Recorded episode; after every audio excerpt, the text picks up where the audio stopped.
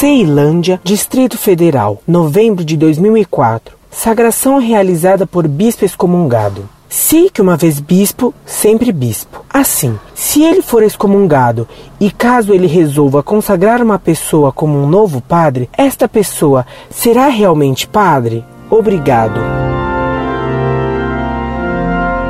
Meu caro Salve Maria, você diz bem, uma vez padre, sempre padre, porque aquele que é ordenado padre ou sagrado bispo, nas condições requeridas, é padre ou bispo in eternum, para sempre. Até no inferno, o caráter de bispo e o de sacerdote permanecem, porque o sacramento da ordem marca a alma com um sinal indelével. Disse que o sacramento da ordem imprime caráter. Se um bispo excomungado sagrar alguém nas condições requeridas pelo sacramento, realiza-se de fato a sagração. Foi o que aconteceu na Revolução Francesa, quando Talleyrand, bispo ateu e excomungado, sagrou outros bispos devidamente, fundando uma igreja cismática, a Igreja Constitucional Revolucionária. Foi também o que aconteceu aqui no Brasil, quando o ex-bispo de Maura sagrou Dom Salomão Ferraz, fundando a chamada Igreja Católica Brasileira. Incorde Jesus Semper, Orlando Fedeli.